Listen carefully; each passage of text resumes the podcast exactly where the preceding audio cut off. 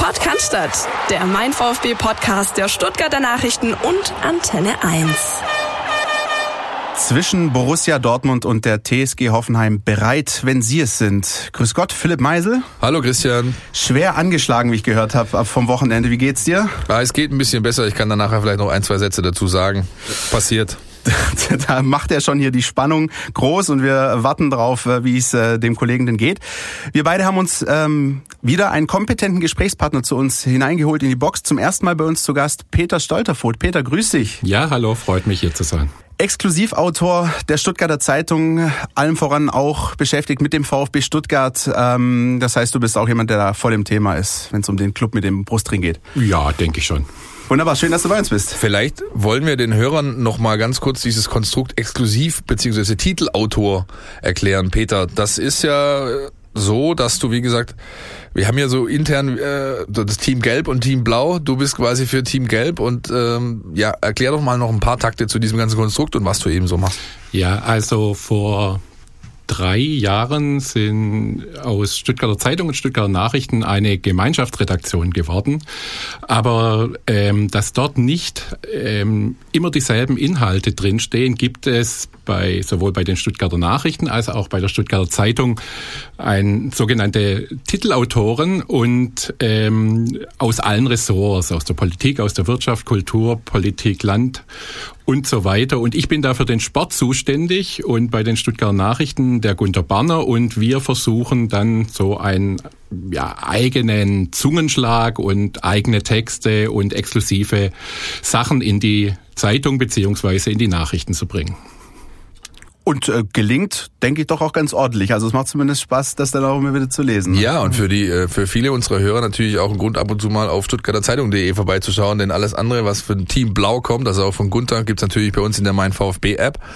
Nichtsdestotrotz. Ähm, du musst noch ganz kurz erklären, Philipp, was Gelb und Blau eigentlich ist. Ja, Gelb, der, na, soll ich mal die die die Farbe der Stuttgarter Zeitung, die ist gelb oder das ist so ein Ockerton. Ja, das, ja, das wollte ich hören. Und äh, bei den Nachrichten ist es eben Blau. Ja? Die Blauen schreiben über die Roten. Großartig. Ein Ockerton war vielleicht auch der Samstagnachmittag in Dortmund, in Westfalen. Äh, stürmisches Wetter, äh, verregneter Himmel und äh, am Ende auch ähm, traurige und leere Gesichter beim VfB Stuttgart 1 zu 3 gegen das Spiel äh, verloren bei Borussia Dortmund. Äh, darauf wollen wir auf jeden Fall schauen, haben dann noch ein paar andere Themen für euch in unserer heutigen Folge. Ähm, unter anderem aktuelle Themen äh, zu einer Stele, die in dieser Woche äh, aufgestellt wird, ähm, rund um die Vergangenheitsbewältigung beim VfB Stuttgart. Auch da ist Peter einer, der, der sehr im Thema ist, da wollen wir darüber sprechen. Und ja, natürlich vorausschauen auf die Wochen der Wahrheit, die anstehen. Peter, die klassische Einstiegsfrage, wenn es um das zurückliegende Spiel geht. Hast du es denn gesehen? Ich habe es gesehen, aber nicht live im Stadion, sondern auf Sky. Und deine Eindrücke? Also zu dem Spiel muss ich sagen, es ist für ein äh, Abstiegs, ja, nicht Kandidaten, aber für ein Team, das gegen den Abstieg spielt, absolut legitim, so wie der VfB gespielt hat.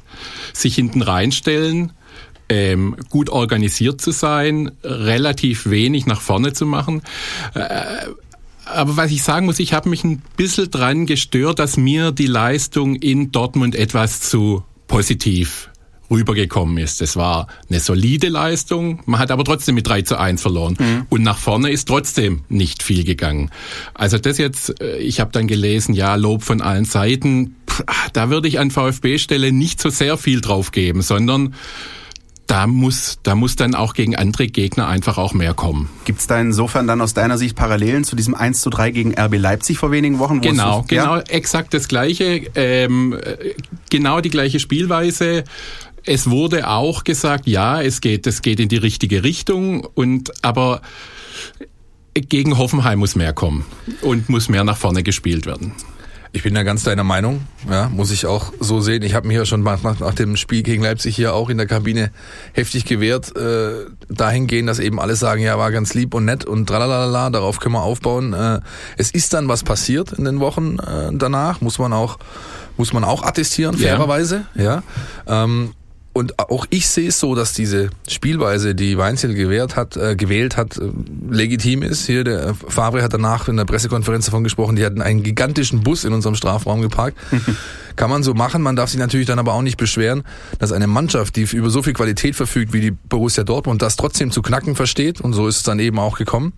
Und ja, auch nochmal den äh, Ausblick aufs, aufs Spiel nachher, wo wir gegen das, auf das Hoffenheim-Spiel noch kommen. Das muss natürlich, da muss jetzt deutlich mehr passieren. Ich würde trotzdem gern nochmal auf dieses ganze Thema ähm, Struktur, defensive Struktur, aber auch ähm, ja, Mentalität, die auf dem Platz ähm, gebracht worden ist, eingehen. Also ich habe es auch nur in der Kneipe gesehen, weil ich mir bei den alten Herren vom SV Eintracht am Donnerstagabend einen Muskelfaserriss zugezogen hatte und so oh. nicht mit den Kollegen nach Dortmund reisen konnte. Aber ich habe es dann natürlich auch äh, auf Sky verfolgt. Ähm, gefällt mir alles ganz gut. Finde ich trotzdem so, ja, so ein bisschen, ähm, wir reden hier über Basics ja, und äh, dass man sich dann nachher da, ähm, da zu sehr auf die Schulter klopft dafür, finde ich nicht angebracht. Ja, Philipp, ich habe jetzt ein Problem. Ich glaube, wir sind, hoffentlich sind wir nicht in allen Sachen einer Meinung, ja. sonst wird es ein ziemlich, ja. ziemlich langweiliges Gespräch. Ja, dann, dann, dann, grät, dann grätsche ich an der Stelle direkt mal ein und sag, ähm, ich war ja zum Beispiel ein bisschen sehr kritisch nach diesem 1-3 gegen Leipzig und ähm, im Kern, ja, sehe ich das auch so wie ihr, aber trotzdem ähm, hat mir da einiges gefallen bei diesem Spiel in Dortmund. Angefangen bei der Körpersprache, Philipp, das hast du gerade schon angesprochen.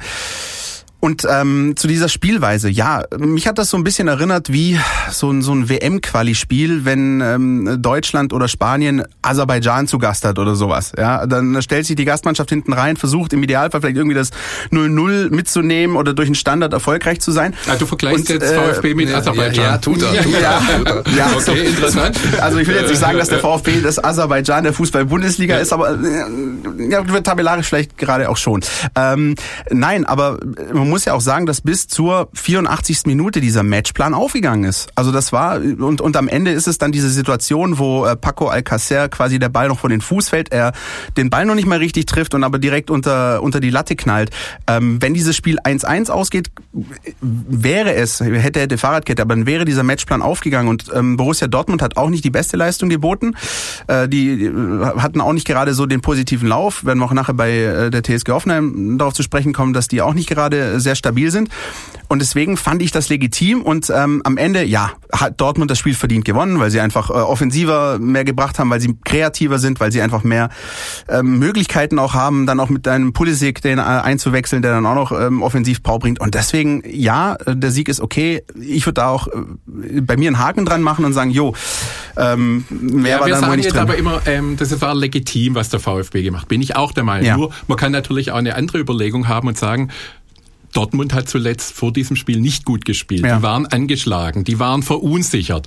Da ist die Frage, muss ich da nicht doch ein bisschen mehr offensiv ähm, agieren, um die Verwirrung, um da mehr Verwirrung zu stiften und ähm, ja. dass die, dass die Leute, dass die Dortmunder sich fragen, oh oh, was was was macht denn hier der VfB? Ein Überraschungseffekt, der noch weitere Verunsicherung ja ähm, zur Folge hat. Die Frage kann man sich stellen. Ich finde auch, ich hätte gern das Spiel gesehen, in dem Nico González Definitiv. das 1 zu 0 macht. Ja. Und dann, und dann hätte ich mal sehen wollen, wie die Dortmunder mit einem Rückstand vor eigenem Publikum, die anfangen ja. zu murren bei ja. Witterungsbedingungen, die nicht unbedingt ähm, ja, ihnen zu, zu Pass kommen für ihr Spiel, wie die dann, wie die dann funktionieren. Hat übrigens meines Erachtens, also ich, ich spiele auch selbst noch, wenn ich noch gegen den Ball treten kann, darf, äh, eher in die defensiven Parts äh, in einer Mannschaft fand ich, überragend verteidigt von dem Hakimi der Gonzales äh, hinterhergeht und ihn gerade noch so stört mit dem mit dem Oberkörper ein bisschen Druck auf ihn ausübt, dass du es nicht pfeifen kannst.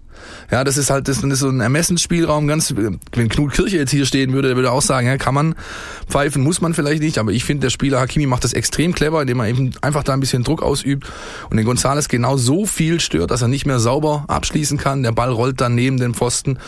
Ähm, ja, aber Philipp, gut verteidigt. Philipp, was hättest du gesagt oder was, was wäre gepfiffen oder was wäre passiert, wenn, wenn sich Gonzales hätte hinfallen lassen? Und das, solche Aktionen machen mich insofern ein bisschen ärgerlich und da sind auch die Schiedsrichter teilweise schuld, dass eine Theatralik ja. ins Spiel kommt. Sie pfeifen nur noch Sachen, wo ein Spieler theatralisch fällt. Mhm. Gonzales spielt weiter, versucht einen Abschluss. Richtig, Fair. Richtig, ja.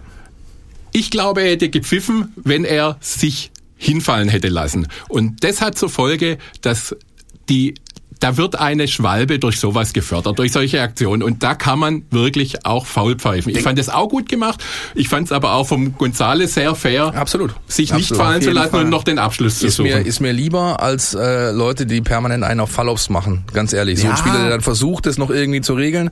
Äh, klar, wenn es natürlich, schlussendlich reden wir hier über den eigenen Vorteil, den du dir erschwalben kannst irgendwo, ja. aber grundsätzlich ist das, was Peter sagt, richtig. Die, man muss eigentlich eine Grundsatzdebatte führen darüber, wie Regelauslegung heute vonstatten geht und wie eben nicht. Man anscheinend reicht es nicht mehr, klassisch nur gefault zu werden, hinzufallen, Mund abputzen, weitermachen. Nein, man muss eben auch noch entsprechende Begleitmusik, sage ich jetzt mal, daran Richtig. bringen. Man muss, muss theatralisch fallen, muss sich, Ja. muss sich winden, man muss äh, Der Spieler Schmerz weiß, wenn, er, wenn der Spieler weiß, wenn er stehen bleibt, wird nicht gepfiffen. Und das finde ich eine sehr Ich ärgerliche habe Entwicklung. sofort, Ja, bei dieser. Szene habe ich sofort denken müssen an die Szene mit Max Kruse am Tag davor beim Freitagsspiel. Das war äh, zwar noch, ein deutlicherer Kontakt, aber der ist in dieser Situation äh, nach dem Abschluss wirklich hingefallen und hat nochmal die ganze Kurve animiert, quasi äh, den Elfmeter zu fordern.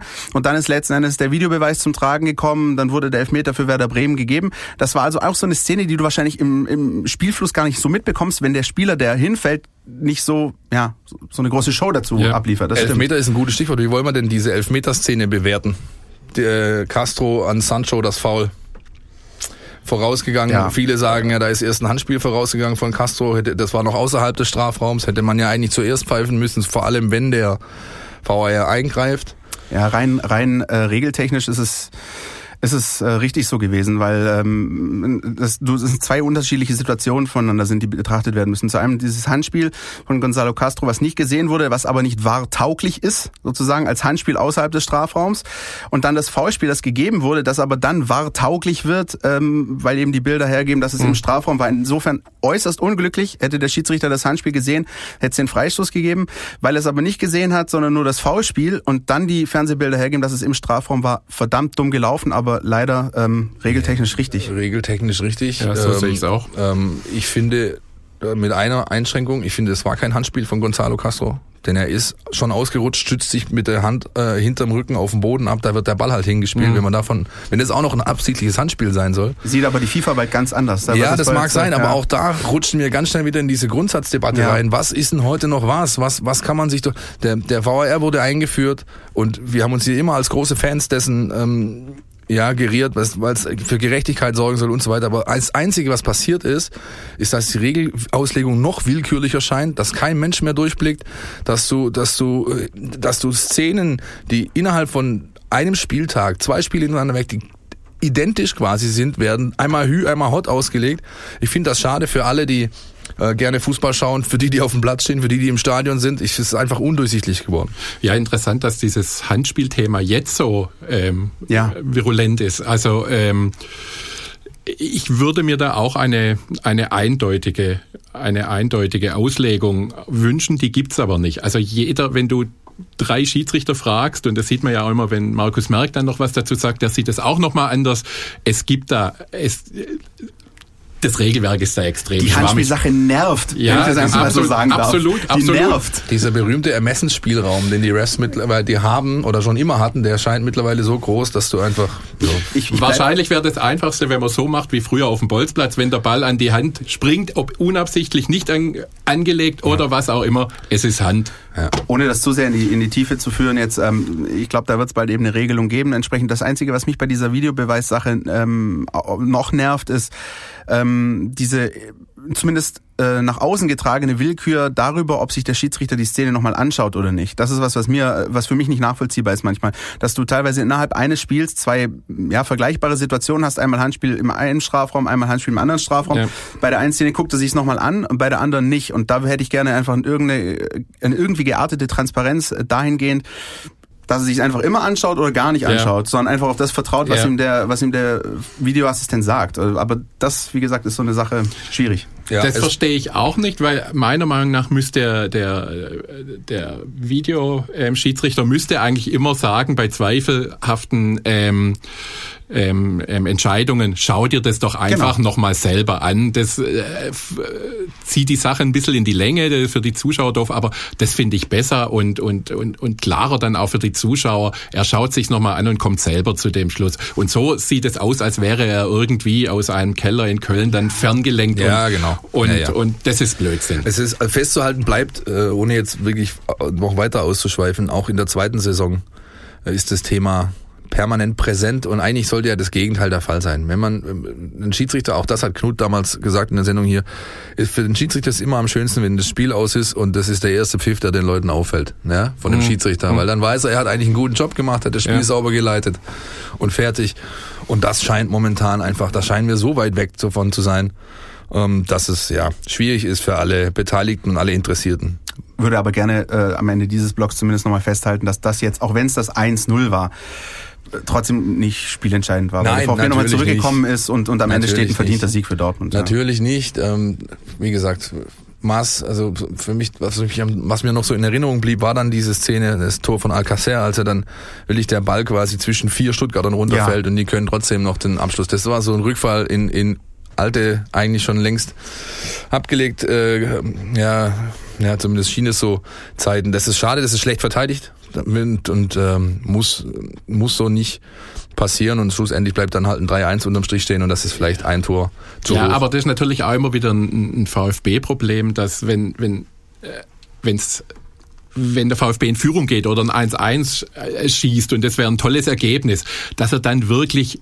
zu passiv wird. Also ja. du kannst eigentlich immer darauf warten, dass irgendwas passiert hinten. Und es ist dann wirklich eine Frage der Zeit. Es geht dann gar nichts mehr nach vorne. Und selbst, im, und selbst im Hannover-Spiel mit einer, mit einer 3-0-Führung, da, da scheint es fast so, als ob sie das Tor gebraucht hätten, ja. nochmal, um dann Genau, ne? genau. Ja. Für Tore zuständig ist eigentlich auch Mario Gomez beim VfB. Das müssen wir vielleicht auch noch mal ganz kurz streifen. Ähm, der in Dortmund, wie auch schon bei den Bayern, äh, auf der Bank saß, zusammen mit äh, einigen anderen prominenten Bankdrückern, so möchte ich es mal nennen, äh, auch auf anderen Positionen. Dennis Aogo, Kapitän Christian Gentner und, und, und. Ähm, also wenn man sich diese Ersatzbank in Dortmund angeschaut hat, die war schon sehr, sehr namhaft. Äh, wie seht ihr die Situation oder die, die, den Umstand, dass die Spieler auf der Bank saßen, die auf der Bank saßen? Peter, magst du beginnen? Ja, also äh, das hat ja auch immer was mit der Taktik zu mhm. tun. Mhm. Und ich denke, ähm, bei einem Heimspiel und beim Heimspiel gegen Hoffenheim vermute ich ganz stark, dass Gomez wieder, wieder spielen wird. Er wollte halt einen Konterspieler, einen schnelleren Spieler haben. Und ich glaube, die, die Gomez-Sache lässt sich erklären. Und Christian Gentner als er gegen, was war es, gegen Hannover eingewechselt wurde, war er, war, war er ganz stark, aber die Spiele davor stand er neben sich, das muss man ganz klar sagen. Also, also da gibt's natürlich die Überlegung, nehme ich einen Führungsspieler rein, an dem sich die anderen möglicherweise aufrichten, oder aber ähm, ähm, lasse ich ihn draußen, weil er sportlich gerade nicht die Leistung bringt, die er, die er bringen müsste. Ich halte es, ich halte es prinzipiell für richtig. Sehe ich ähnlich. Also ich kann, äh, ich kann mit der Konsequenz und der Entschlossenheit, mit der Markus äh, Weinzierl aufstellt und eben dann den, die Taktik so wählt, wie er sie wählt fürs Spiel, kann ich ziemlich viel anfangen. Ja. Ähm, man kann drüber diskutieren, ähm, hat Peter vorher auch schon angerissen, ob ich ähm, den Gonzales und Esswein noch den schnellen Donis von Anfang an dazu stelle, um noch aggressiver auf Konter zu setzen, um noch mehr Speed drin zu haben, um wie gesagt vielleicht auch diese ja, das hat eine, Aus eine Aufstellung, hat eine Aussage, um dem Gegner auch schon zu sagen, hör mal zu, wir haben hier drei Raketen, ja, und wenn du, nicht auf, wenn, du nicht auf, wenn du nicht aufpasst, dann knallen wir euch halt mal in die Hütte voll, ja, aber das ähm, scheint ihm dann doch zu offensiv gewesen zu sein. Ansonsten, ganz ehrlich, ähm, auch wenn jetzt natürlich das letzte Spiel mit der Niederlage dagegen spricht, aber der, der, die Entwicklung der letzten Wochen gibt Weinzel einfach recht mit dem, was er da tut. Das scheint, äh, scheint zu fruchten und ähm, jetzt muss es halt in den letzten neun Spielen mindestens noch zwei, dreimal klappen. Ja, also bei Donis bin ich ein bisschen anderer Meinung, den würde ich spielen lassen, wenn es irgendwie zwischenmenschlich geht ähm, und er sich nicht daneben benommen hat. Aber so ein Spieler der wirklich den Unterschied ausmacht. Er ist einer der ganz wenigen Spieler beim VfB, vielleicht der einzige, der über Schnelligkeit und Dribbling an einem Gegenspieler vorbeikommen kann. Und darum geht's im heutigen Fußball, dass du jemand ausspielen kannst mit Geschwindigkeit und Überzahlsituation dadurch schaffst. Und auf diesen Spieler verzichtest du, weil er vielleicht in oder wahrscheinlich auch, das glaube ich oder ist ja so, in der in der Rückwärtsbewegung deutliche Schwächen hat.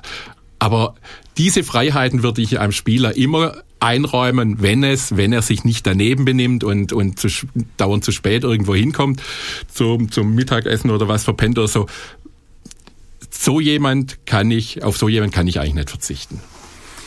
Mario Gomez und Co., prominente Bankdrücker beim VfB Stuttgart. Was sagen die Fans dazu? Außennetz. Alles, was euch im Netz beschäftigt. Ja, zu dem Thema haben wir auch einige Stimmen im Netz gesammelt. Bei Facebook, unserer Seite Mein VfB, sagt beispielsweise Andreas Vollert, das kann es doch ganz ehrlich nicht sein. Äh, ich finde, man kann nicht bei einem solchen Spiel solche Spieler draußen lassen. Diana Leonhardt sagt, ähm, wenn gegen Dortmund die Ersatzspieler gespielt hätten, hätten wir klar gewonnen. Und ähm, Dominik Rebstock analysiert das Ganze ein bisschen und sagt, dass man einen Mario Gomez gegen Dortmund auf der Bank lässt, ist nachvollziehbar. Mario ist der Typ Spieler, der mit Flanken gefüttert werden muss. Man hat gesehen, dass man in Dortmund so gut wie keine Chance hatte, sein eigenes Spiel aufzubauen oder mal Druck nach vorne äh, aufzubauen. Also was macht man als Trainer? Man setzt auf Standards, schnelle Konter und versucht hinten alles dicht zu machen. Dafür sind schnelle, flinke Spieler wie Gonzales und Donis einfach die bessere Wahl. Also hat der Trainer meiner Meinung nach sehr viel richtig gemacht. Wie heißt der nochmal, der das geschrieben hat? Dominik Rebstock. Dominik Rebstock, guter Mann. Viele Grüße an der Stelle. Viele Grüße an Herrn Rebstock, ja. Ja, also wie gesagt, ist einfach eine Frage der Herangehensweise. Ja, schlussendlich kann, könntest du eigentlich sagen, oder ich, ich sage mal andersrum, wenn würde der VfB nicht dastehen, wo er steht, tabellarisch, sondern vielleicht sechs Plätze weiter oben oder von mir aus auch nur fünf im, im, in einem halbwegs gesicherten Mittelfeldposition, glaube ich, dass Weinziel den Mut aufgebracht hätte zu sagen, ich setze auf die volle Offensive, ob ich jetzt mit 1-3 verliere oder 1 zu 5, ist auch voll scheißegal, weil es ist Dortmund, da kann mir nachher ja. keiner was. Ja, aber äh, vielleicht, ah, ja, ich meine, das Torverhältnis könnte vielleicht auch noch eine Rolle ja, spielen. No, Nochmal, also wir reden ja hier eine Hypothese. Wir reden ja, ja davon, dass der VfB wo stehen würde, wo ihm auch vier Stück oder fünf, die er eingeschenkt ja. bekommt, nichts ausmachen würden. In dem Fall ist es eben nicht so. Ich finde legitim, wie er entschieden hat. Schlussendlich ist es müßig, du hast das Ding verloren und äh, musst dich jetzt dann einfach gucken, dass du, dass du deine Heimspiele möglichst nicht mehr verlierst und vielleicht dann noch in Augsburg einen Dreier holst. Aber dazu kommen wir nachher. Dazu kommen wir nachher und zuerst wollen wir auf äh, ein anderes Thema rund um den VfB Stuttgart blicken, abseits des grünen Rasens, Philipp. Da tut sich nämlich was beim Club mit dem Brustring. Richtig, der VfB hat geladen Pressegäste. An diesem Freitag um 15 Uhr wird vor der VfB-Geschäftsstelle eine Stele ähm, ja, enthüllt, ähm, die quasi sich mit der also im, im, im, im weitesten Kontext mit der mit der NS-Zeit des VfB Stuttgart ähm, auseinandersetzt und eben die ehemaligen Vereinsmitglieder würdigt, die damals äh, äh, eben aus dem Verein ausgeschieden wurden, sozusagen, verbannt wurden, die der Verein jetzt vor ein paar Wochen in einem symbolischen Akt wieder posthum auch äh, in den Verein aufgenommen hat. Und ganz grundsätzlich ähm, ohne jetzt ein Fazit vorauszuziehen, finde ich das ein positives Zeichen in den heutigen Zeiten, sowas zu machen. Aber ich denke, der Peter, der war in den letzten Wochen, Monaten öfters mit dem Thema betraut, hat auch große Stücke drüber geschrieben, über diesen ganzen Prozess, wie der VfB Stuttgart sich mit dieser Zeit, mit dieser braunen Phase in, in seiner Vereinshistorie auseinandersetzt oder auch mal eher nur mäßig auseinandergesetzt hat, dieser ganze Prozess. Peter, am besten, ja, ähm, Steigst du mal so ein bisschen ein mit dem, was du da so dazu weißt und zu sagen hast? Ja, also der VfB Stuttgart hat dieses Thema lange, lange Zeit sehr stiefmütterlich ähm, behandelt. Ich kann mich noch dran erinnern, es gab Ausstellungen vor zehn Jahren. Da wurden ähm, alle Meisterschaften natürlich ähm, in, in groß, großflächigen Bildern ähm, ähm, ähm gefeiert und, und und auch völlig kommentarlos ähm, hing da ein Bild von der Vizemeisterschaft, glaube ich, 1935 und ähm, alle Spieler bis auf einen oder so mit, mit Hitlergruß. Dieses Mannschaftsfoto hing da auch und da stand dann unter diesem Bild unkommentiert, ähm, ja, der Vizemeister von 1935. Und das äh, fand ich komisch, habe da auch dann was drüber geschrieben, wie es mit der Aufarbeitung eigentlich aussieht, dass da andere Vereine viel weiter sind. Schalke 04, ähm, St. Pauli, hat, hat sehr viele Vereine haben da, haben da sehr gute Arbeit geleistet. Unter Meier Vorfelder war das nie ein Thema, das war nicht sein Thema, da hat er sich nicht drum gekümmert. Ähm, äh, unter Stau dann auch nicht. Und jetzt ähm, in letzter Zeit, ich glaube, es hat mit dem Wahler angefangen, ähm, wurde dieser Geschichte oder dieser, dieser nicht aufgearbeiteten Geschichte viel mehr Raum einge, eingeräumt. Und das fing damit an, dass der VfB einen Historiker ähm, angestellt hat vor vier Jahren. Das wurde vorher ähm, ehrenamtlich von einem von einem Lehrer damals gemacht, der auch aus Zeitgründen da sich nicht so mit dem Thema in das Thema vertiefen konnte. Der Florian Gauss, ein ein Historiker und und und ja VfB-Fan. Ähm, der hat sich dem Thema angenommen, hat da unheimlich viel gemacht und hat jetzt dann vor kurzem auch bei der Uni Stuttgart ein, ein, ein, ein Werk in Auftrag gegeben, bei einem Herrn Gregor, glaube ich, ja, und der hat ähm, da nochmal geforscht. Sie wollten das an eine unabhängige Stelle ähm, ähm, geben, dass man ihnen nicht den Vorwurf macht, naja, das wird durch die Geschichte, wird durch die, die rosa-rote Brille gesehen. Naja, auf jeden Fall, ähm, der VfB hat sich der Sache angenommen, was ein bisschen schade ist, aber überhaupt kein Vorwurf an VfB. Ähm, die Quellenlage ist da sehr schwierig. Ähm, es wurden keine Zeitzeugen gefunden. Es gibt einen jüdischen Mannschaftsarzt, der nach, nach, nach Amerika gegangen ist, der, der sich geäußert hat. Aber über größere Verwerfungen beim VfB mit, mit, mit, mit, mit dass die jüdischen Mitglieder ähm, aus dem Verein gedrängt wurden, gab es eigentlich nicht. Das hängt aber damit zusammen, muss man auch noch ganz kurz, wenn ich, ihr müsst mir sagen, wenn ich zu lang war. Nein, um Himmels Willen. Ähm, ganz viele jüdische Mitglieder ähm, haben den VfB interessanter schon vor der Machtergreifung 1932 verlassen. Mhm. Es gab also mit Machtergreifung 1933 ähm, praktisch keine Mitglieder mehr. Das wird darauf zurückzuführen, kann man, könnte man darauf zurückzuführen, dass 1932 der Präsident, der hieß Kiener und es war ein ganz ganz strammer Nazi schon. Ähm, der hat der hat den Nazis auch schon den Vasen das Vasengelände zu Aufmärschen zur Verfügung gestellt. Ja. Jetzt kann man vermuten, dass da sehr viele Juden damals schon daraufhin den Verein 1932 verlassen haben. Mhm.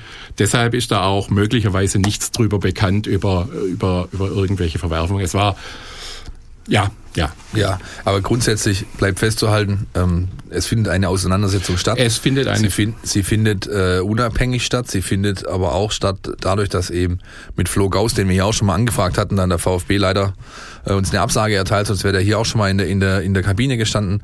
Hochinteressanten Mann, der extrem viel Herzblut mitbringt, ja, und für, für das ganze Thema Historie, aber eben auch für diese, für diese Phase. Und ich finde es ganz grundsätzlich gut, auch wenn es sich jetzt am Freitag um einen symbolischen Akt handelt, weil das eine Stele ist halt eine Stele, ja. Ähm, ähm, aber ganz grundsätzlich einfach gut, dass der VfB sich da deutlich intensiver äh, mit auseinandersetzt und das auch scheint ganz ordentlich äh, zu machen, ganz anders abgesehen von irgendwelchen Kampagnen, die im Netz laufen. Ja. Aber ja. Und dass da einfach auch Bewegung reinkommt. Und ja, das, natürlich. auch wenn es in Anführungsstrichen natürlich. es ist eine Stele, aber es ist etwas Sichtbares, ja, es ist ähm, es ist etwas, wo einfach ganz klar nach außen getragen wird wir machen das jetzt anders, wir, wir arbeiten das auf, wir sind da dran. Ähm, das ist ein Schritt auf jeden Fall in die richtige Richtung, das ist vielleicht auch mehr als ein Schritt schon mal.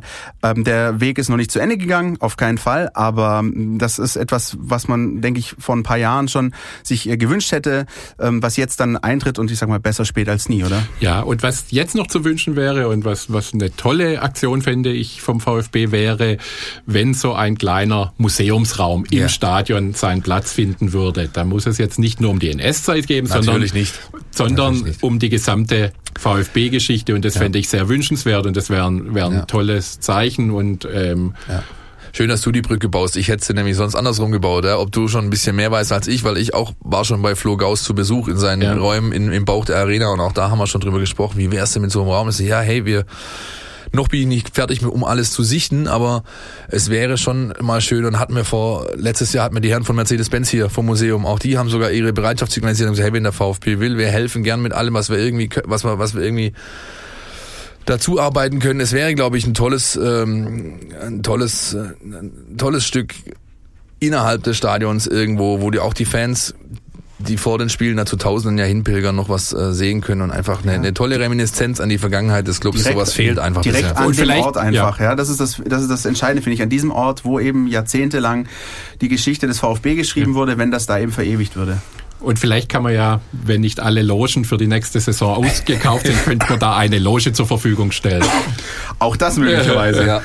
Immerhin, äh, also für alle Interessierten, um nochmal ähm, unseren kleinen Werbeblock einzuleiten, die Mercedes-Benz äh, Museum bzw. der VfB, die haben bekannt gegeben, dass die Ausstellung, die eigentlich nur bis 2. April laufen sollte, zum 125-jährigen Jubiläum jetzt ein bisschen verlängert wird. Also an alle, die es noch nicht geschafft haben, geht dahin. Ist interessant, äh, macht wirklich Spaß, diese diese Stücke da zu sehen und in Erinnerung zu schwelgen. Und äh, ja, die Erstliga-Zeit des VfB Stuttgart im Großen und Ganzen so ein bisschen nachvollziehen zu können. Auch Zweitliga-Zeiten. Wir hoffen, wir, kommt nicht, wir hoffen, es kommt nicht mehr so weit zur zweiten Liga. Wenn ihr wissen wollt, wie ähm, es ausgeht am Saisonende, beziehungsweise was ihr so tippt. Wir haben auf Stuttgarter Nachrichten.de einen Nicht-Abstiegsrechner. Boah, geschmeidigster Übergang. Wir, ever. wir haben einen Nicht-Abstiegsrechner dort, äh, dank unserer Technik, äh, unserer, unseren fleißigen Entwicklern, die haben ein bisschen gecodet und haben, da könnt ihr jetzt quasi die neun verbliebenen Spieltage komplett durchtippen. Nicht nur den VfB natürlich, sondern alle Ergebnisse der Bundesliga so ein bisschen voraustippen und dann seht ihr, wo der VfB am Ende landet. Ich habe es jetzt schon zweimal gemacht, einmal mit einem Risikotipp und einmal mit einem ja, sagen wir mal, Safety Bet. Und in beiden Varianten ist der VfB am Ende 15. Äh, geworden. Aber äh, darf, darf, da ist vielleicht ein bisschen auch der ja, der Wunsch, der Vater des Gedankens. Darf ich dich da was dazu fragen? Weil bei mir ist es so, ich habe das auch schon äh, ausprobiert und durchgerechnet, es gibt bei mir keinen Weg, ähm, das zu schaffen ohne einen Sieg in Augsburg. Ja, das ist richtig. Ja, ja, ja okay, dann sind wir uns einig. das ist vollkommen richtig. Ja, gut, das gut. ist noch ein bisschen hin, Augsburg. Vor Augsburg kommt die TSG 1899 Hoffenheim.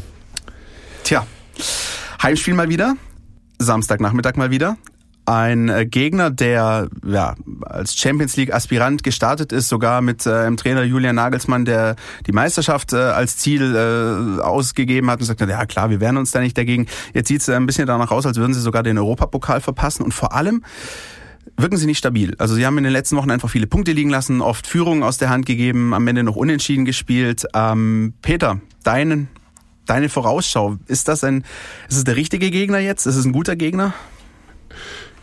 Ich finde es keinen schlechten Gegner für den VfB zurzeit. Mhm. Ähm, bei Hoffenheim läuft sehr ja, durchwachsen, würde ich mal sagen. Was ganz wichtig ist, der VfB äh, muss nach vorne spielen. Ich sehe bei Hoffenheim in der Abwehr, in der Innenverteidigung sehe ich Schwächen. Ähm, und diese Spieler hinten in der Abwehr, Posch, ich weiß nicht, Adams und ja, muss Kevin, man. Kevin Vogt. Ja, Kevin Vogt. Ja. Muss man unter Druck setzen, dann passieren Fehler. Die Offensive halte ich für, für sehr stark. Mhm. Grammaric hat es am letzten Spieltag wieder bewiesen. Joey Linton halte ich für einen ganz hervorragenden Spieler, auch wenn er nicht besonders viele Tore schießt. Er schafft unheimlich viele Räume. Da muss man hinten hellwach sein bei der Offensive, aber auch hier wird sich, wenn, wenn sie sich hinten reinstellen, dann kassieren sie Tore gegen Hoffenheim.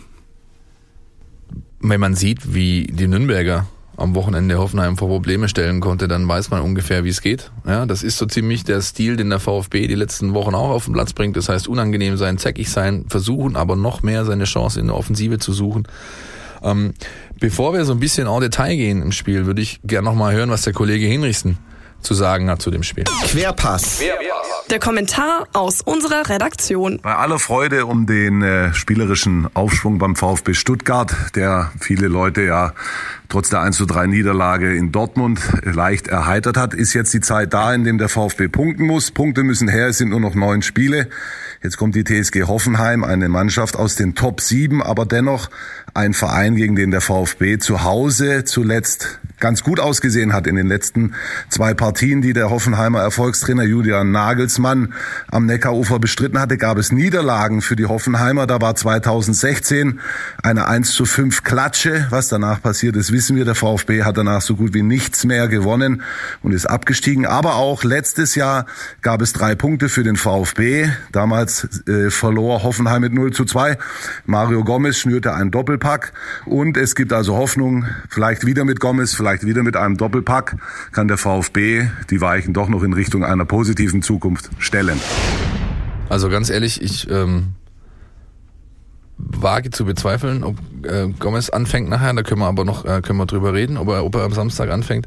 Ich finde es auch nicht so prall zu sagen, die letzten zwei, drei Spiele gegen die zu Hause waren gut. Davon kannst du dir jetzt heute in dieser Saison nichts mehr kaufen.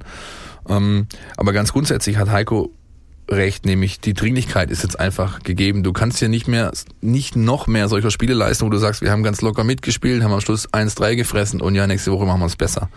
Das ist definitiv etwas, was du dringend vermeiden musst. Um jetzt. das mal plakativ anglizistisch irgendwie darzustellen, no excuses. Also es gibt jetzt eigentlich keine Ausreden mehr für irgendwelche Niederlagen, die man sich schön reden kann. Es müssen halt jetzt Punkte her. Ähm, gehen wir das aber doch gleich mal weiter, was Heiko äh, angesprochen hat. Peter, du hast es ja vorher auch schon anklingen lassen. Mit oder ohne Mario Gomez? Ich habe das vorher rausgehört, du denkst, er, er wird spielen? Ich vermute, dass er spielen wird und ich muss mich auch als, als Mario Gomez-Fan outen. Ähm, ich hoffe auch, dass er spielt. Also wenn man das äh, 0 zu 2 zurückdenkt, da macht er, macht er ein überragendes Tor gegen Kevin Akpoguma, der mittlerweile nicht mehr in, ähm, in Hoffenheim spielt, aber auch ein ganz junger Kerl, den vernascht er da nach, nach allen Regeln der Kunst. Und so gesehen und auch von Peters vorher angesprochener, sage ich mal, äh, Jugendlichkeit der Hoffenheimer Abwehr könnte das tatsächlich ein Schlüssel sein. Ja. ja? Das sind Posch und äh, wie heißt der andere Adams, sind beides wirklich unerfahrene junge Hunde, die können mal gut werden, noch sind sie es nicht. Sie sind einfach äh, mit, mit Vogt in der Mitte, der so als, als Quarterback quasi fungiert in dieser Dreierriegel. Ich würde aber trotzdem nicht auf Gomez von Anfang an setzen, wäre ich Trainer, sondern ich würde es wirklich versuchen mit äh, der Dortmund-Aufstellung plus Donis, also wirklich drei schnelle Waffen da vorne, die dir permanent, die dich anlaufen, die dich nerven, die unfassbar hohes Pressing spielen, die einfach extrem viel Speed und Druck mitbringen und es so versuchen, diese junge, unerfahrene oder nicht, sage ich mal, sattelfeste Abwehrreihe, die Hoffenheim da momentan spielen lässt, unter Druck zu setzen. Was mir bei der TSG Hoffenheim in den letzten Wochen, eigentlich auch die ganze Saison schon über aufgefallen ist, ist hat Didi Hamann bei den Kollegen von Sky übrigens äh, ganz, ganz nett, finde ich, dargelegt. So, ich finde, Hoffenheim spielt einen richtig starken Ball. Ja, da ist äh, Kombinationsstärke, die Offensive Peter hat es gerade schon angesprochen, ist super gut. Ähm, dann schießen sie auf ein Tor, gehen in Führung und dann wirkt es fast so, als ist es alles zu einfach für sie. Und dann sterben sie gewissermaßen in Schönheit. Dieses Spiel gegen Nürnberg war gerade so ein mhm. Spiegelbild all dessen. Die spielen eine überragende erste Halbzeit, führen nur 1-0. Und dann gefallen sie sich so ein bisschen selbst in dieser Situation der Führung und urplötzlich steht es 1-1 und nicht immer schaffen sie es dann noch diesen Schalter umzulegen. Ich glaube, das ist ein Weg, den der VfB gehen könnte. Damit will ich nicht sagen, dass sie äh, erstmal die, die Hoffenheimer sich austoben lassen sollen, aber im letzten Heimspiel war es tatsächlich so. Ne? Ich glaube, da hat äh, Kramaric ein paar Chancen ausgelassen, da hätte es auch nach 20 Minuten 0-2 stehen können. Ja. Der VfB macht mit der ersten Chance es 1-0 und gewinnt am Ende. Also das wäre, glaube ich, so ein Spielfilm, den man sich irgendwie wünschen könnte oder aus ja. VfB-Sicht. Was ich mir wünschen würde, wenn wir gerade bei den Wünschen sind, ist, dass es eine Aufstellung ist, die nicht sagt, wir wollen eigentlich unentschieden spielen, wir spielen ja. defensiv. Ähm, wir sind eigentlich mit dem 0-0 zufrieden. Mhm. Ich möchte eine Aufstellung sehen, die sagt, wir wollen gewinnen. Und so kommt man dann auf den Platz und so nimmt es auch der Gegner wahr. Wie, wie, wie die auf, die gucken sich auch den Zettel an und sagen, ja, oh hoppla, die gehen so ran das finde ich, das hat was mit Selbstbewusstsein zu tun, Glaube an sich selbst und, und das muss der VfB auch wieder, wieder zeigen und auch in der Aufstellung zeigen. Das muss er mit Körpersprache zeigen, aber auch mit der Aufstellung. Chris, eigentlich hättest du heute ähm, mit Peter alleine aufnehmen können, weil wir sind so oft einer Meinung, dass das ja wirklich äh, schwierig ist, hier noch irgendwie Positionen zu finden. Aber Positionen finden Hoffenheimer Offensivstärke führt mich so ein bisschen. Ich sehe eine Überleitung. Ich sehe eine Überleitung. Führt mich so ein bisschen zu äh, dem Konstrukt, dass der VfB vor seiner Dreier-Fünfer-Kette platziert hat, seit ein, zwei Spielen, nämlich die Combo aus äh, Gonzo Castro, Santiago Caseba, der dann im gegen den Ball unterstützt wird vom einrückenden Steven Zuber und somit bildet sich da noch so ein kleiner Dreierriegel vor der eigentlichen Abwehrkette. Wir haben eine neue Kategorie und deswegen fahren wir jetzt einen Jingle dazu ab und erklären es nachher. Die Mein VfB Taktiktafel. Hier geht's ins Detail. Ja, das neue Dreier-Mittelfeld beim VfB mit Steven Zuber, Santiago Ascasiba und Gonzalo Castro hat zuletzt richtig gut funktioniert, vor allem in der Defensive. Die drei verteidigen sehr kompakt, stellen die Passwege zwischen die Linien sehr gut zu und verschieben auch geschlossen zum Flügel und sind dort nicht selten diejenigen, die dann auch anlaufen und Druck auf den Ball machen. Dabei hilft ihnen auch ein kleiner taktischer Kniff. Es ist nämlich so, dass Castro und Ascasiba praktisch wie eine klassische Doppelsechs verteidigen und zusätzlich eben Zuber dann links neben die beiden zurückfällt. Dadurch hat man eine Dreierreihe, die so ein bisschen nach links verschoben ist. Dadurch wird die linke Seite extrem eng verteidigt und rechts lässt man eigentlich so ein bisschen Lücken. Das macht aber nichts, weil da dann eben mit Askasiba und Andreas Beck zwei Spieler verteidigen, die auch in großen Räumen noch wissen, wann sie anlaufen müssen, wie sie anlaufen müssen und wie man die Optionen verteidigt. Dadurch kann man sich eben links diese zusätzliche Kompaktheit leisten und wenn es gut läuft, auch Bälle gewinnen. Wahrscheinlich wird der VfB also auch gegen Hoffenheim im 5-3-2 spielen. Immerhin wartet jetzt die vierte spielstarke Mannschaft auf den VfB in relativ kurzer Zeit nach Leipzig, Bremen und Dortmund. Und wenn der VfB da im Pressing das gleiche Niveau abrufen kann wie gegen diese Gegner, dann sollten sie auch gegen Hoffenheim relativ stabil stehen. Und dann muss man mal gucken, ob sie auf der Basis auch noch ein paar Akzente mehr nach vorne setzen können als gegen den BVB. Ihr habt gerade Jonas Bischofberger gehört. Das ist unser Taktikexperte in der App. Der schreibt App-klusive Texte rund um taktische Inhalte. Wenn es um das VfB-Spiel oder um einzelne Protagonisten gehört, ist unter Twitter unter VfB taktisch unterwegs. Und ab sofort Woche für Woche hier unser kleiner Sidekick, der uns immer so einen Aspekt rauspickt aus dem VfB-Spiel und den dann erklärt mit seiner, ja, Herangehensweise, mit seinem taktischen Blick auf die Dinge. Ich finde das ganz interessant, weil Weinzel hat eigentlich mit diesem Kniff, den er da anwendet, hat er zwei Klappen auf einmal geschlagen. Erstens, er kaschiert die Defensivschwäche von Insua, der meistens gegen äh, seine Gegenspieler in der Rückwärtsbewegung alt aussieht nach vorne. Bernd Sauter hat es mal so schön gesagt. Mir gefällt das super, wenn er im Gegners Hälfte ist, in der eigenen Hälfte. Da gefällt er mir nicht so. Das ist kaschiert, weil Zuber mit im Verbund mit ihm das schön dicht macht und durch die äh, durch diesen zweiten Dreierriegel äh, quasi hast du halt auch noch den, den Umstand geschaffen, dass Mannschaften, die gerne mit äh, kombinationsstarkem Spiel durch die Mitte kommen, wie Dortmund, wie Bremen, wie Leipzig, wie jetzt aber auch Hoffenheim, einfach da vor einer geballten Wand stehen aus zweimal drei Leuten und da musst du erstmal durchkommen. Das ist nicht, nicht so einfach zu knacken. Darf ich da kurz einhaken? Gerne. Das Problem sehe ich ein bisschen, aber gerade mit dem Steven Zuber, der mir in den letzten Spielen sehr gut gefallen hat, ist es nicht ein bisschen verschenkt, wenn man den immer wieder weiter zurückzieht? Ich sehe den eigentlich eher so zentral hinter, hinter, hinter Gomez. Also das ist eigentlich, finde ich, viel eher seine Position, als links in irgendeine defensive Dreierkette einzurücken. Also Jetzt, jetzt, ja, jetzt, Philipp, jetzt hättest du gerade mit Peter alleine hier drin sein können, weil das sehe ich nämlich genauso. also das, ähm, ist aber äußerst spannend. Ähm, ich glaube, wir werden da von Jonas auf jeden Fall in den nächsten Wochen sehr, sehr viele ja, spannende Dinge also hören. Das ist echt interessant. Um Peters, ja, um Peters äh, Einwurf jetzt hier aufzugreifen. Wie, wie kompensierst du dann aber die, äh, oder wie, wie besetzt du diese dann freie Position links offensiv? Wie, wer soll das machen? Ja, aber vielleicht ist dann die die linke Außenverteidigerposition ein Problem. Ja, das die ist hätte ich jetzt nämlich auch ins Spiel gebracht. sehr schön, sehr, sehr elegant, sehr elegant, sehr elegant, ja. Es gibt zumindest oh. Stimmen, also äh, auch wenn man sie, wenn man sie ein bisschen umhört und so, man weiß natürlich äh, nicht genau wirklich, was ist da eigentlich, zum Beispiel mit Borna Sosa, der das erste Spiel gegen Mainz gemacht hat, einen sehr unglücklichen Auftritt hatte. Also aber wenn man sich so ein bisschen, bisschen umhört, Christian, dann hätte Borna Sosa äh, den Kollegen Insura schon überholt, hätte er in diesem einen Spiel nicht unbedingt meint, Ballettschuhe anziehen zu müssen. Ja, ja äh, das ist tatsächlich so, dass, dass Weinz hier auf ihn gesetzt hat, dann enttäuscht wurde und seitdem eben konsequent ist. Ja, mhm. ich finde das mannschaftsführungsmäßig finde ich das legitim so zu entscheiden.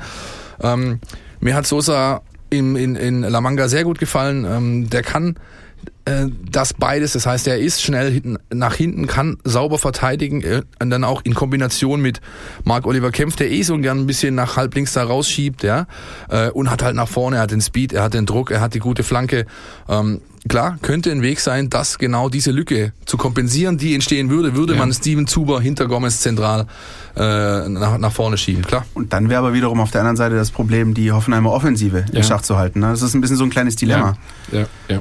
Ja, wir müssen es nicht entscheiden. Wir dürfen uns nur Woche für Woche hier äh, darüber auslassen. Ich finde es nochmal ähm, so ganz gut, wie es gerade passiert. Ähm, Jonas hat das jetzt auch nochmal gut aufgedröselt, warum das so gut funktioniert, weil da eben einfach auch Disziplin an den Tag gelegt wird von allen. Da sind ja mehrere Spieler beteiligt und die, die machen das ja diszipliniert. Das hat auch schon anders ausgesehen, muss man ganz ehrlich sagen. Und ich muss sagen, ich bin froh, dass jetzt drei Innenverteidiger gefunden worden sind, die eine gewisse Stabilität haben und von diesen drei sollte auch niemand mehr auf die Außenposition rausgeschoben ja. werden. Ja, und ich hoffe persönlich, dass äh, Timo Baumgartel die letzten neun Saisonspiele stillhält und nicht noch eine äh, mannschaftsinterne Baustelle aufmacht, mhm. weil ich glaube, allzu viele Spiele wird er nicht mehr bekommen, wenn keiner gesperrt oder verletzt ausfällt. Und wem das jetzt alles zu viel akustisches Tamtam war, links, rechts, offensiv, Sechser, Dreierkette, wie auch immer, Die Geschichten nochmal von äh, Jonas Bischofberger, die gibt's in unserer App Mein VfB äh, zum Nachlesen in aller Ausführlichkeit, auch nochmal optisch dargestellt. Ähm, dann wird das alles eine runde Sache hoffentlich für euch. Wollen wir abschließend zum Hoffenheim-Blog jeder noch einen Tipp abgeben fürs Spiel? Ja. Der Gast? Ich tippe auf ein 2 zu 2. Ich tippe auf ein 2-1 für den VfB. Ich sage, es gibt eine 0-1-Niederlage. Oh. Meisel. Nein, ich glaube, ich glaube, sie werden, sie werden wieder äh, den heroischen Kampf aufnehmen, anstreben, durchhalten, aber dann wahrscheinlich durch irgendein Ei hinten raus sich um den Lohn der verdienten Mühe sozusagen. An dieser Stelle verdienten Lohn der Mühe äh, zu bringen. An dieser Stelle aber trotzdem nochmal ein bisschen Optimismus reinzubringen. Hoffenheim hat in dieser Saison bisher erst dreimal zu null gespielt. Also ist vielleicht, vielleicht muss es jetzt nicht gerade das vierte Mal sein am, ja, am Samstag. Ausnahmen bestätigen die Regel und so weiter und so fort. Gut, wir haben noch einen Jingle in petto. Entweder oder. Unser Podcast Tiki Taka. Peter, unser Gast hier das haben wir dir im Vorfeld der Sendung nicht erzählt, der muss immer so ein kleines Entweder-Oder-Spielchen mit uns machen. Das nennt sich das Tiki-Taka unseres Podcasts. Ich stelle jetzt, jetzt Verarschung, oder? Nein, nein, nein, alles gut. Aber es ist, es ist, Philipp macht das ganz, ganz toll. Genau, ich, ich, ich kündige es sehr dramatisch an im Also ich, darf, ich muss auch Entweder-Oder sagen. Ja, Entweder-Oder also so und du begründest sogar deine. Entscheidung. Ja? ja. Legendäre VfB-Keeper. Helmut Rohleder oder Eike Immel? Eike Immel. Ja? Ja. Warum fällt die Wahl auf ihn? Ähm, ich habe mehr Aktion von Eike Immel auf, vor meinem geistigen Auge als von, als von Helmut Rohleder, der auch ein super Torwart war, aber ich äh, habe das einfach präsenter, die Aktion von, von Eike Immel. Das ist echt cool, weil ich glaube, so äh, meiner Generation würde da auch sofort Timo Hildebrand einfallen, so und dieses Ding nee, in Bochum oder so. Und das ist genau ist, so diese, da merkst du das. Bei mir ist auch das, ich würde mich eh nicht entscheiden, und äh, aber aus einem anderen Grund, nicht wegen den Aktionen, die ich noch vor Augen habe, sondern ich habe dieses schreiend gelbe Trikot mit dem Südmilch vorne drauf noch vor Augen von Eike Immel. Das war eines meiner ersten Erinnerungen an diese Zeit vom VfB, Eike Immel in diesem Kanariengelbvogel-Dings äh, da, das war großartig. Okay, ähm, schwäbischer Nachtisch, Ofenschlupfer oder Pfitzauf? Ofenschlupfer. Ja? Weil? Weil ich einen Unterschied zwischen Ofenschlupfer und Pfitzauf nicht kenne. Bei mir wäre es aber auch, bei, bei, mir, bei mir, also Pizzauf ist was, was du, was du in einer Form herausbackst und es geht dann so auf. Das hat dann, sieht dann so ein bisschen aus wie eine Kochmütze. Ach, das ist nicht das Gleiche. Nein, das ist nicht das Gleiche. Und ein Ofenschlupfer, der wird aus altem äh, äh, Brot äh, unter anderem gemacht mit Milch und äh, Vanillezucker und so weiter, wird dann auch im Ofen. Aber ja, bei mir wäre es auch der Ofenschlupfer, weil weil es schlotzig ist und mhm. Schwab, der hätte es gern schlotzig. Hauptsache ohne Rosinen. Und wenn Philipp irgendwann mal keine Lust mehr auf den VfB hat, dann moderiert er mal eine Kochsendung. ja, das, du, das, das äh, würde ich sofort machen. Definitiv. Mobil im Kessel. Gelber Blitz oder Car2Go? Gelber Blitz.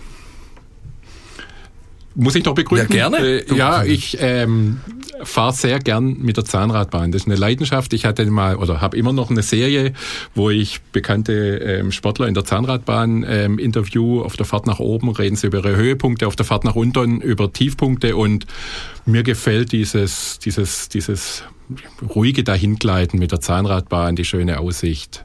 Man kann sich Gedanken machen, man kommt ins Gespräch. Ja. ja. Also gelber Blitz bedeutet für mich aber, äh, zählt da die Zacke überhaupt dazu? Ja, die zählt dazu natürlich. Okay. Ja, ja, klar. Die ist zwar nicht blitzschnell in ja, dem Fall, aber sie ist eine reguläre U-Bahn-Strecke und die U-Bahn in Stuttgart wird gerne gelber Blitz genannt. Ganz viel Stuttgart-Liebe. Du hast es schon geschafft, Peter. Ja, guck ja, mal an, du. Stark. Das, guck das mal. war echt gut. Ja. Jetzt äh, gibt's noch was für euch. Die Mein VfB Fangfrage. Präsentiert von Krombacher. Ja, und zwar die Auflösung unseres Gewinnspiels von letzter Woche. Wir hatten in der Verlosung zwei VIP-Karten für das Heimspiel gegen die TSG Hoffenheim am kommenden Samstag und hatten dazu eine Frage gestellt und die drehte sich, äh, wer erinnert sich noch an die Balkan-Spezialitäten? Ja, ja, die große Balkanplatte gibt's jetzt. Ich bin gespannt, ob der Peter das weiß, aber ja. Äh, da bin ich stark äh, in äh, balkanesische Küche. Sehr gut. Besser als in Schwäbischer. also auch, auch äh, dort äh, hat man Rosinen nicht so gerne, ähm, aber ähm, ein, eine Rosine in der Karriere des Vedat Ibišević war ein WM-Quali-Spiel im Jahr 2013, in dem er äh, für sein Land Bosnien-Herzegowina quasi Legendenstatus erhielt, denn er hat das entscheidende Tor für seine Nation geschossen und die erste WM-Teilnahme für Bosnien-Herzegowina äh, mit in die Wege geleitet. Und wir haben euch danach gefragt, gegen welchen Gegner das denn in der WM-Quali geschehen ist. Das Spiel ging 1-0 aus, es war ein Auswärtsspiel, Ibišević war der Torschütze und es fand statt in... Peter? Ich habe zwei Tipps. Hm. Ja? Sind wahrscheinlich beide falsch. Versuch's mal. Ähm, ich würde sagen Ukraine oder Slowenien. Na, tatsächlich beides Die- falsch, die Richtung aber, aber die, Richtung, die Richtung ist okay. Äh, es war aber auch wirklich äh, schwer. Es ist Litauen gewesen. Litauen. Und ähm, wer sich da, also es gab da auf YouTube konnte man das sehen. äh, Da hat die Nationalmannschaft hinterher quasi das kleine provisorische TV-Studio auseinandergenommen vor lauter Feierlichkeiten.